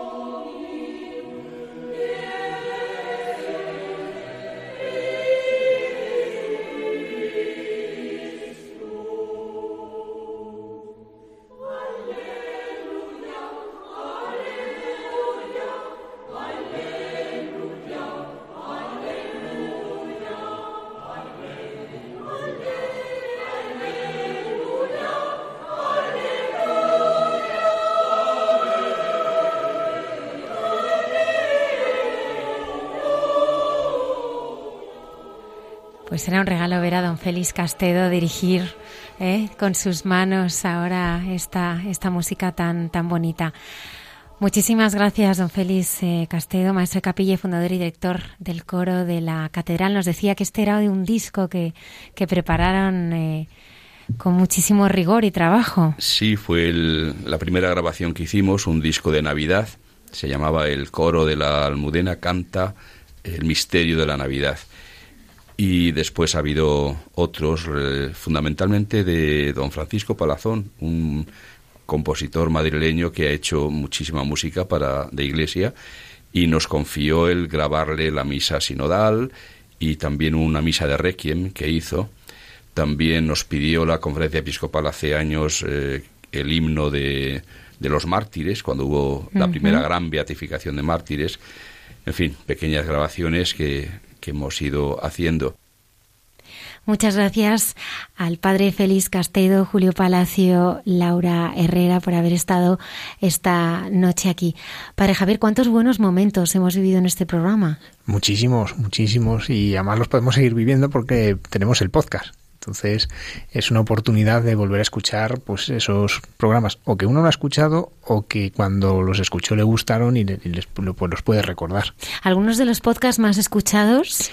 Pues el más escuchado es cuando entrevistamos al padre Francisco Parra, este sacerdote de Murcia eh, tan simpático que nos abrió su corazón y es de los más escuchados junto con este, el de el padre Ramón Alfredo Mirada, el padre Pachús que también nos contó pues, una historia tremenda de, de cómo el Señor rescata pues de, la drogadicción, de vivir casi un pandillero de reformatorio en reformatorio, y el Señor le rescata y nos cuenta pues esa historia de amor preciosa que hace con el Señor. Luego también hemos escuchado, cuando vino a estar con nosotros, María Paramés, en la noche del Viernes Santo, estuvo con nosotros pues contándonos eh, pues algo que es una tragedia, que es la pérdida de su hijo, que fallece en un ascensor junto con, con su novia, el día que celebraban el final de curso, y cómo esa situación tan trágica ha acercado a la familia a Dios y les está ayudando a vivir las cosas pues de, un modo muy profundo. Lourdes. Luego está el de Lourdes, sí, también es de los más escuchados, ¿no? que, que es una historia impresionante de la sanación del Señor. Primero de cómo ella vive la enfermedad, pero luego cómo el Señor sana como contaba, ¿no? Que veía desde esa habitación por la ventana del hospital pasar las nubes y todo le hablaba a Dios. Sí, es, precioso. Y bueno, pues tenemos esa oportunidad de, recuperarlos, de volverlos a escuchar. Si alguno dice, anda, pues eso no lo he escuchado yo, bueno, pues en, uno pone, simplemente poniendo el buscador podcast, hay mucha gente buena, ya ahí los puede encontrar, y en cada uno viene una descripción de lo que se ha escuchado ese día, por lo cual, eh, y es muy sencillito de descargar y de escucharlo. Hay, gente que lo escucha en el coche, mm. hay gente que aprovecha para, en algunos momentos, pues para escucharlo Todavía me decía una persona que cuando se quiere relajar escucha Radio María. ¿no? Porque le relaja, le ayuda y, sobre todo porque estos testimonios siempre nos dan esperanza. En un mundo que a veces tiene tanta desesperanza, ¿no? Que, que, las informaciones que nos llegan a veces eh, pues nos van lastrando el corazón, pues estos testimonios pues son una esperanza muy grande, ¿no? El otro día escuchábamos el testimonio de, Sonsoles, ¿no? Como ah, está delante luchando por su niño que viene enfermo, cuando todo el mundo le esté diciendo que aborte, ¿no? Y eso justo lo escuchamos en la semana que se aprueba el aborto en Irlanda, ¿no? Y dices, bueno, pues eh, como de repente en, una noticia que es triste, dolorosa, pues hay un, signo de esperanza y, y, que ha ayudado muchísima gente. Luego en el Facebook nos ha puesto, pues cómo le ha ayudado este testimonio, cómo les ha dado esperanza, cómo les ha dado luz. El otro día, por ejemplo, eh, nos escribían desde Venezuela, ¿no? Y nos decían cómo el testimonio de María Paramés, en un momento que están viviendo terrible, pues ha sido para esa persona que nos escribía un momento de esperanza, de, alegría, de decir se puede y, y, puede ir adelante. Antonio Escribana nos trae cada semana estos buenos momentos vividos en el programa.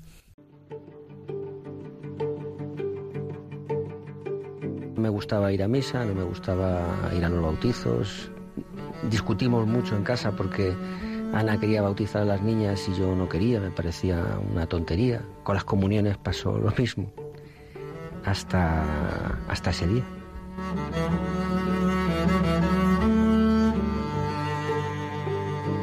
Y yo pensé en quedarme tomándome una cervecita fuera mientras ella visitaba al santo. Pero como hacía mucho calor, dije yo, seguro que dentro se está más fresquito. Y entonces justo en ese momento comenzó la misa.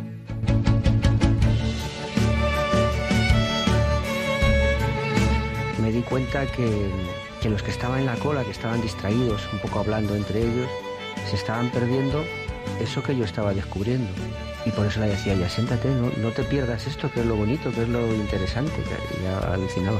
Y sobre todo la escritura, no, no recuerdo qué es lo que, lo que se leyó, pero parecía que me lo decían a mí.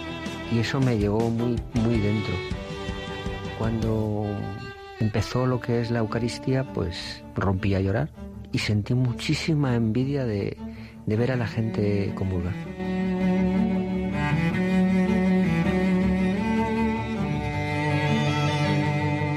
Para mí era un cachito de pan. En ese momento no significaba nada. Pero algo me decía que eso era muy importante. Y tampoco quise hacerlo porque, bueno, yo no sabía ni rezar el Ave María. No sabía nada. Pero algo me decía que, que yo estaba muy sucio, que no, no podía comulgar. Había que hacer algo para poder comulgar. Y desde entonces todo mi afán fue, luego ya me enteré que me tenía que confesar, y todo mi afán fue confesarme para comulgar. Ahora con el tiempo yo creo que, me invadió el Espíritu Santo porque no hay explicación, no, no hay una explicación lógica.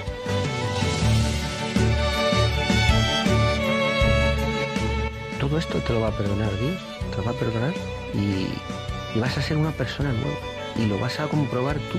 No es porque yo te lo diga, tú vas a comprobarlo día a día.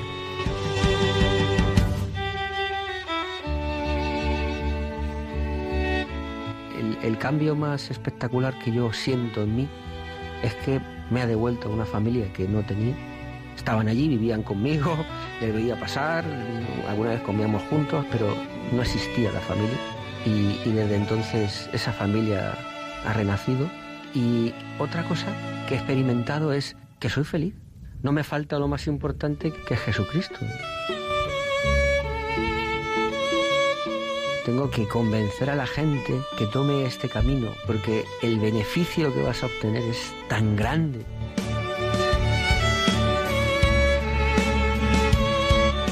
Recuerdo había una imagen de Jesucristo en la cruz y decía, este Señor tan lleno de sangre, tan machacado, que ha dado su vida por, por los que estamos aquí hace dos mil años. Y eso me empezó a emocionar. Y luego el hecho concreto de la Eucaristía es que yo no lo entendí, pero algo me decía que ahí estaba yo algo me decía que, que era muy importante y que yo lo tenía que tener dentro.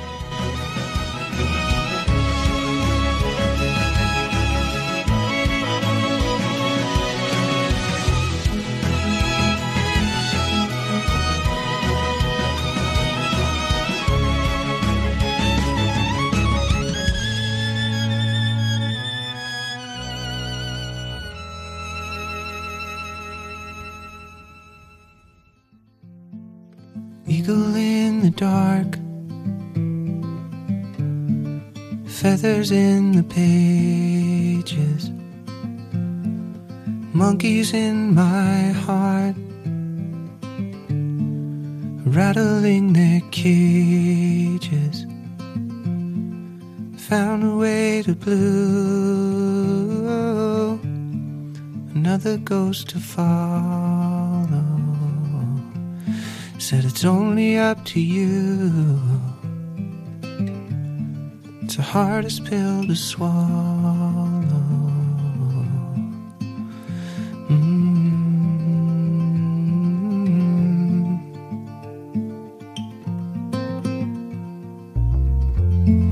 You never get to choose.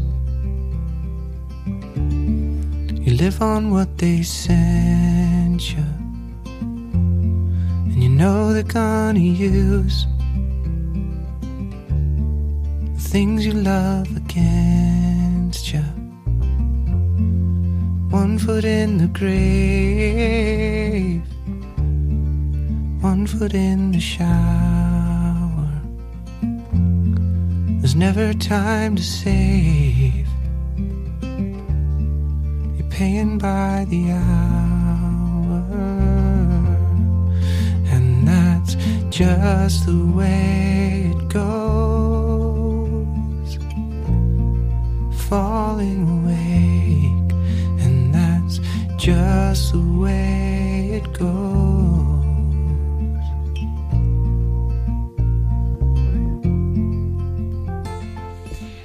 El viernes pasado celebramos el- la solemnidad del Sagrado Corazón de Jesús. ¿Cómo se vivió por el Cerro de los Ángeles, Padre Javier? Bueno, pues como siempre, muchísima gente que tiene devoción al Sagrado Corazón. Es verdad que por la mañana se notó un poquito menos gente, que es cuando la retransmitimos desde Radio María. Se notaba porque llovió, bueno, hubo un momento que diluvió. O sea, fue impresionante.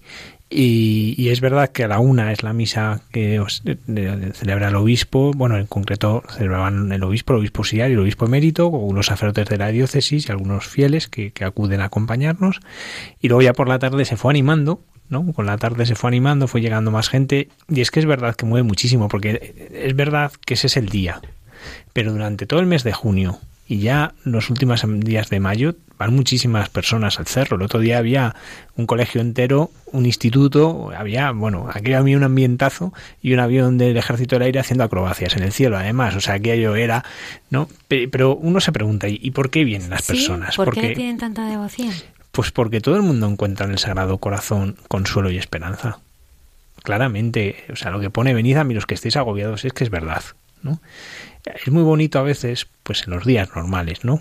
Eh, ver pues cómo va acudiendo gente en, en goteo, que llegan, aparcan el coche, entran a rezar un ratito, gente que, que viene de viaje, gente que a veces pues sale del trabajo y tienen ese ratito libre y se suben al cerro e incluso comen en el cerro, se llevan el tupper, lo comen allí mientras pues dedican un ratito a rezar ante la imagen, porque encuentran ese consuelo.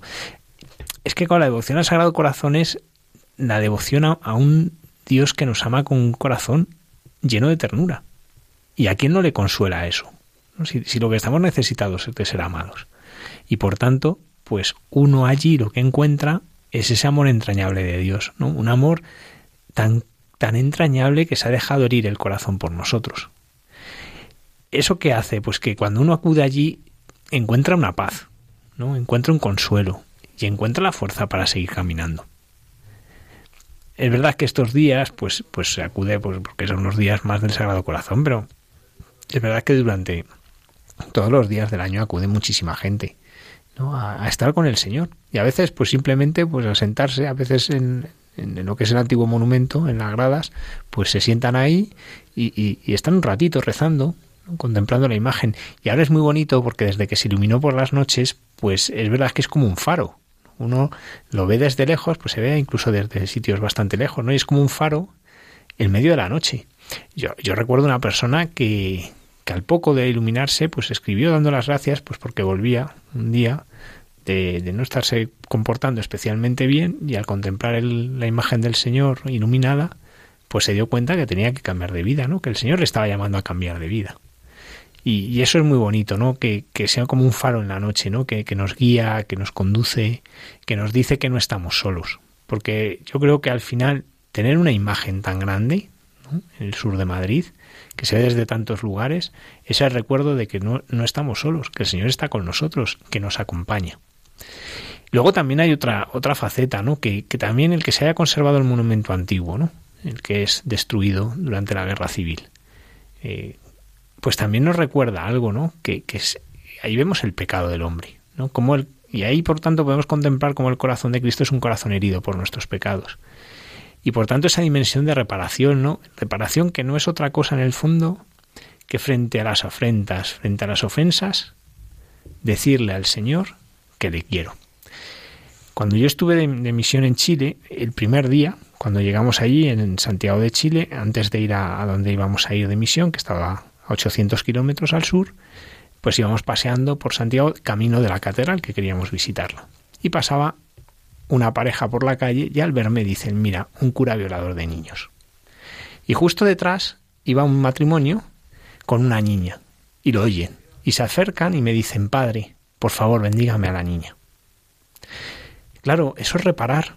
O sea, a mí al principio, claro, oír una cosa así te, te destruye, o sea, te hace un daño y de repente ese gesto de ese matrimonio al acercarme a su niña para que la bendijese, repara todo. Ese gesto de amor que tienen hacia el sacerdote, porque ni unos ni otros me conocían, ¿no? Ese gesto, eso es reparar. Y eso es lo que pide el Señor. Pues hay gente que le insulta, gente que lo machaca, gente que... Pero reparar que es, pues que yo le puedo amar y que amándole hago que esa ofensa pase, que esa ofensa se olvide. Y esa es la dimensión de la reparación. Y esa dimensión me parece que es muy importante en el cerro vivirla, ¿no? Que el Señor se sienta amado. Fue muy bonita la oración por la noche con, con el obispo y los jóvenes. Pues un momento muy bonito. dices, pues claro, el Señor aquí se sienta amado por esta juventud.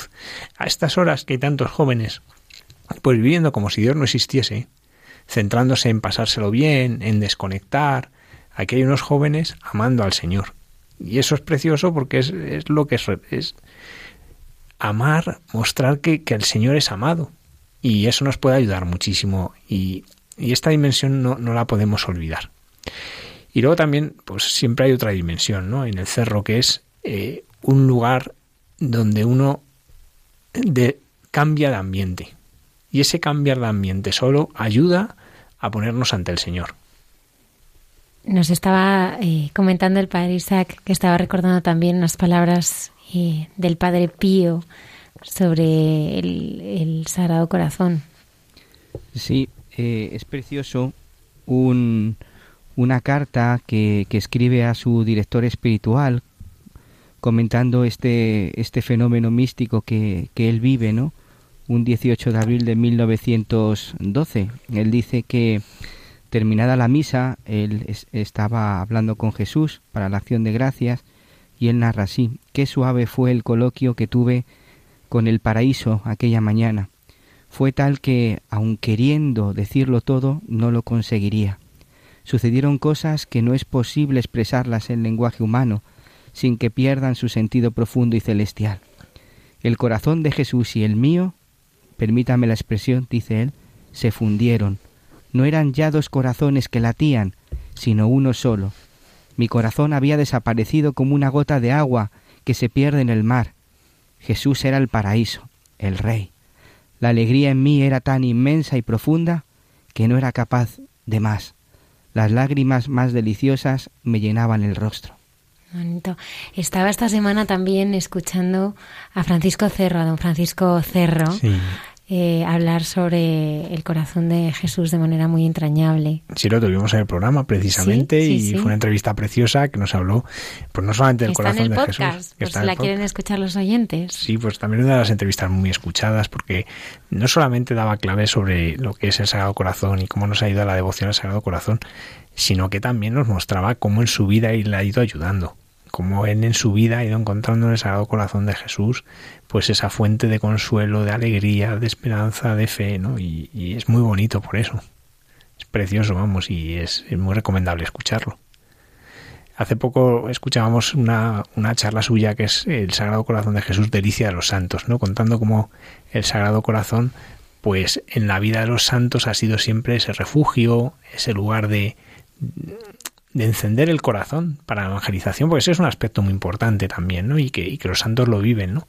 La devoción al Sagrado Corazón nos enciende en amor y por tanto en deseo de evangelizar, en deseo de llevar ese amor a los demás. A mí mmm, también me gustaba, ¿no? Cuando decía que realmente, eh, pues, eh, el corazón de Jesús se muestra con sentimientos humanos, ¿no? Como un corazón que necesita ser amado, ¿no? Y que, que uno de los rasgos del corazón de Jesús es que se hace fuerte en la, en la debilidad, en nuestra debilidad. Claro, es que la devoción al Sagrado Corazón es un Dios que nos ha amado con corazón de hombre, con un corazón como el nuestro, limpio de pecado, eso es así, ¿no? Y por tanto, un corazón que sabe lo que es la debilidad, que sabe lo que es el sufrimiento, que sabe lo que es la humillación, pero un corazón que ha sido fuerte ante todo eso. Y por tanto, el que sabe mirar a ese corazón a través de la herida del costado, encuentra la fortaleza para vivir esas realidades. A veces nos queremos ser fuertes y no nos damos cuenta que lo que tenemos que dejar es que Dios haga fuerte en nuestra debilidad. Y eso es lo que más nos cuesta muchas veces, porque nosotros queremos ser los protagonistas, queremos hacerlo nosotros todo. Nos decía Francisco Cerro, y me gusta que, que, que no existe el éxito, sino que para el Señor eh, el éxito más bien son los frutos. Claro, bueno, eso me recuerdo una frase de, cuando todavía no era papa que decía el, cardenal Joseph Ratzinger, éxito no es nombre de Dios, ¿no? Pues diciendo esto, o sea, el éxito es una medida puramente humana. Eh, ¿Qué tiene éxito? ¿Qué es lo que es el éxito? ¿En qué ciframos el éxito? No, Dios habla de frutos. No, constantemente la palabra de Dios nos habla del fruto, en ningún momento habla de éxito. Habla de fruto. ¿Y qué es el fruto? La respuesta al amor de Dios. Eso es dar fruto y que ese amor fructifique y por tanto se vaya mostrando en nuestras realizaciones, en nuestras obras, en aquello que vivimos, en aquello que hacemos, en aquello que recibimos. Pero claro, nosotros al final vivimos para el éxito muchas veces y ciframos las cosas en números, en cantidades, ¿no? Han venido tantas personas, hemos sido tantos, ¿no? ¿Cuánta gente ha venido? Pero si lo que importa es que si ha venido uno y le ha hecho bien, por ejemplo, pues ya está. Es como si estuviésemos en Radio María, no tenemos estudio general de medios, no sabemos, sabemos que nos escucha mucha gente, pero no sabemos si tantos. Sería tristísimo si empezáramos a valorar las cosas en nos escuchan tantos más que tal cadena. Qué triste sería. Porque lo que importa es que tú, el que lo estás escuchando ahora desde tu casa, te ayuda. Y eso es lo que importa. ¿Y por qué el corazón de Jesús está siempre tan ligado a la confianza? Pues es que es un corazón que ha vivido en la confianza del Padre. Es un corazón llagado, lastimado, herido y humillado, pero que en ningún momento pierde la confianza en que su vida estaba en manos de Dios, del Padre, ¿no? Y eso nos enseña a nosotros, ¿no? Por eso el Sagrado Corazón de Jesús en vos confío, es lo que decimos, ¿no? O en ti confío, ¿no? Es que nuestra confianza no está en nuestras fuerzas, no está en lo que nosotros hacemos, no puede estar en lo que hacen los demás por nosotros. Nuestra confianza solo puede estar en un Dios que me ama. Y por tanto mi confianza está en un corazón, el de Cristo, que late por mí. El corazón de Cristo late por mí. Y esa herida del costado, esa herida que hay en el corazón de Cristo, es lo que me permite entrar, encontrar refugio, encontrar fortaleza y cuando más me cuesta confiar, poder confiar.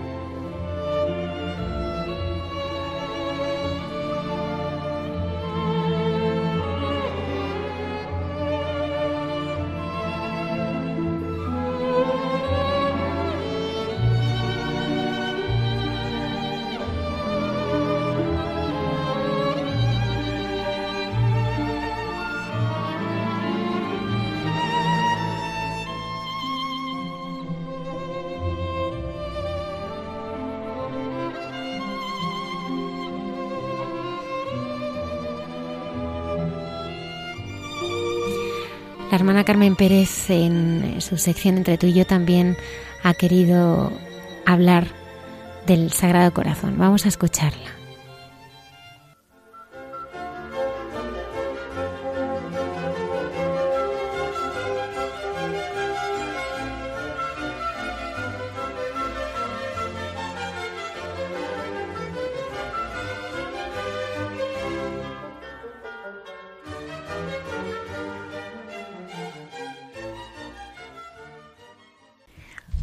Buenas noches, José Manuel.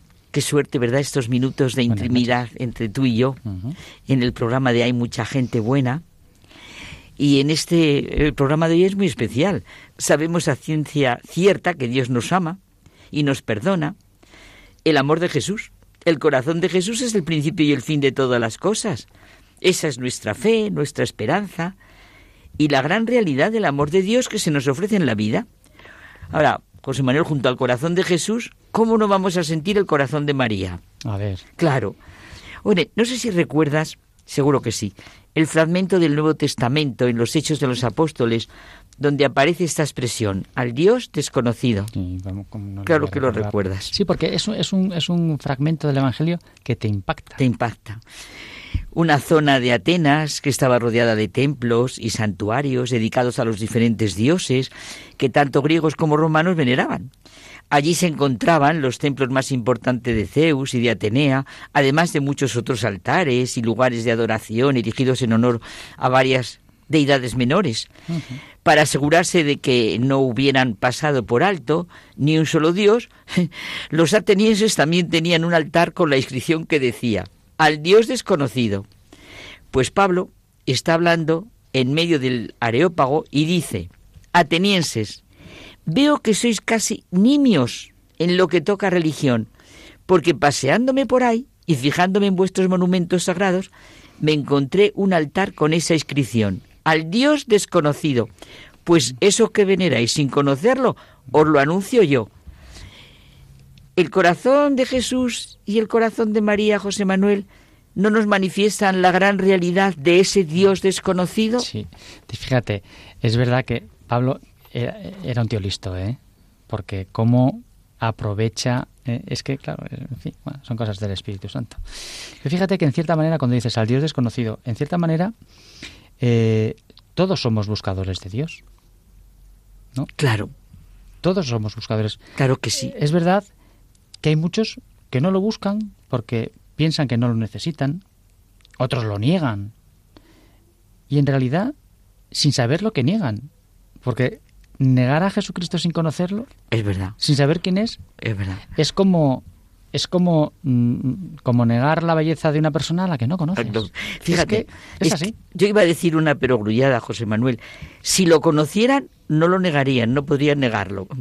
De verdad. Jesucristo es realmente el gran desconocido por muchos, como ocurre con lo que realmente vivimos al celebrar el corazón de Jesús y el corazón de María. El corazón de María, de aquella mujer que dijo, He aquí la esclava del Señor, hágase en mí según tu palabra. Y nosotros, sus hijos, por voluntad de Jesucristo, en la cruz.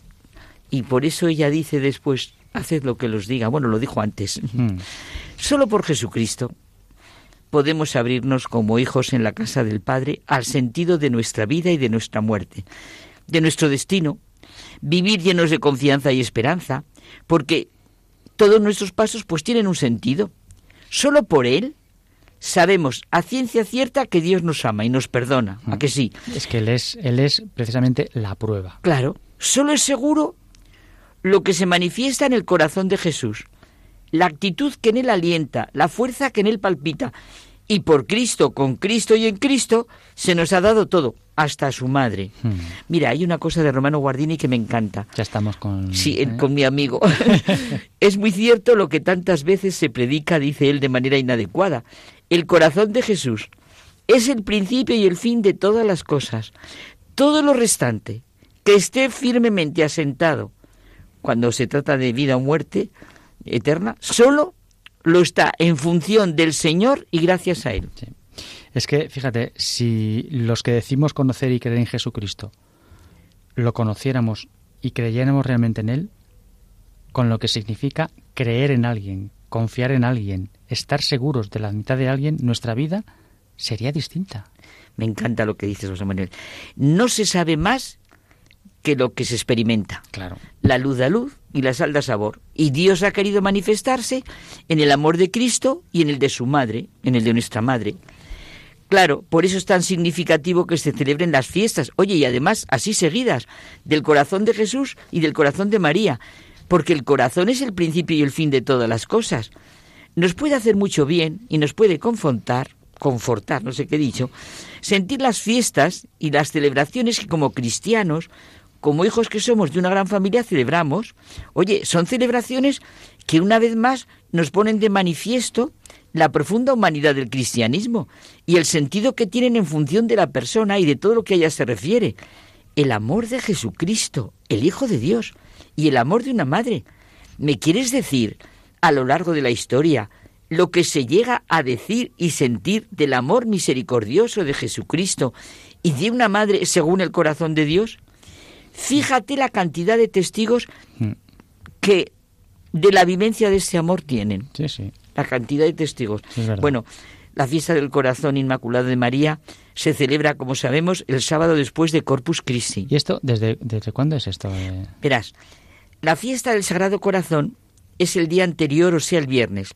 Pero ahora celebramos las dos fiestas consecutivas para expresar que no tiene sentido pensar en María sin pensar en Jesús. Ella siempre nos conduce a Cristo, la madre de los hijos. Mira, en el siglo XVII, San Juan Eudes ya sintió la necesidad de abrirse al amor de Cristo y de María, en ese signo y señal de sus corazones. En 1942, en plena Segunda Guerra Mundial, el Papa Pío XII consagró el mundo al corazón inmaculado de María. Y la fiesta fue oficialmente establecida en toda la Iglesia el 4 de mayo de 1944 para obtener por la intercesión de María lo que los hijos tanto necesitamos. Mm. Y el Papa, bueno, San Juan Pablo II, declaró que la conmemoración del Inmaculado Corazón de María fuera de naturaleza obligatoria, no opcional. Fíjate tú qué obligación más dulce, ¿eh? Entre uno y otro, la fiesta de los Sagrados Corazones, que es donde yo estudié. ¡Anda, qué bien! Enhorabuena, José Manuel, por haber tenido esa formación. Bueno, pues hasta la semana que viene que nos echan. Buenas noches.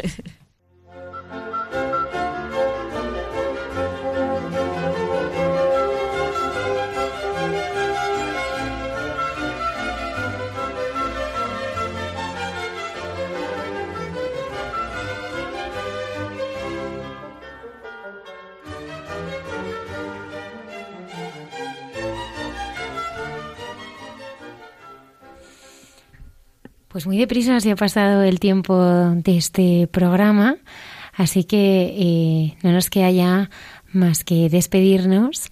Eh, también animar a nuestros oyentes a que nos escriban a través de las redes eh, sociales. O tenemos también una dirección de correo electrónico de mucha gente buena radiomaria.es en las que en la que recogemos todas las sugerencias y comentarios de nuestros oyentes. Padre Isaac, muchísimas gracias. Muchas gracias, Almudena. Muchas gracias, Padre Javier. Muchas gracias a vosotros, como siempre, y, Y- a nuestros oyentes. que nos siguen y terminamos como más nos gusta hacerlo, que es eh, rezando. Sí, con la oración de la confianza, con un fragmento de la oración de, confi- de la confianza de San Claudio de Colombier, que es una oración dirigida al corazón de Cristo.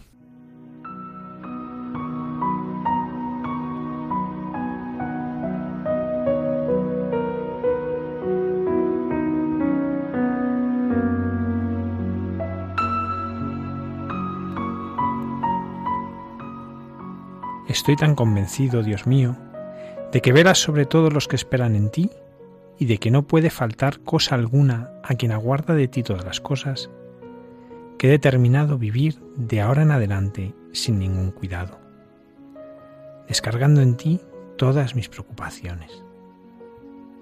En paz me duermo y al punto descanso, porque tú, Señor, me has afirmado singularmente en la esperanza. Despójenme en buena hora los hombres de los bienes y de la honra.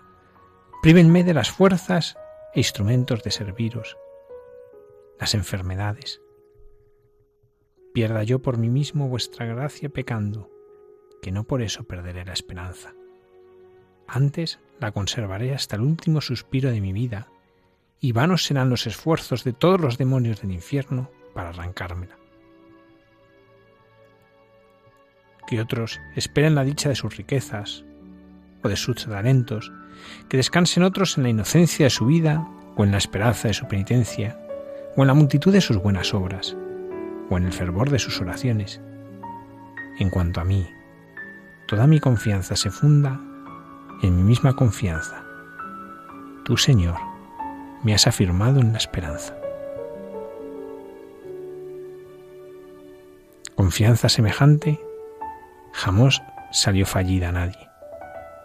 Nadie esperó en el Señor y quedó confundido. Y la bendición de Dios Todopoderoso, Padre, Hijo y Espíritu Santo, descienda sobre vosotros. Que descanséis.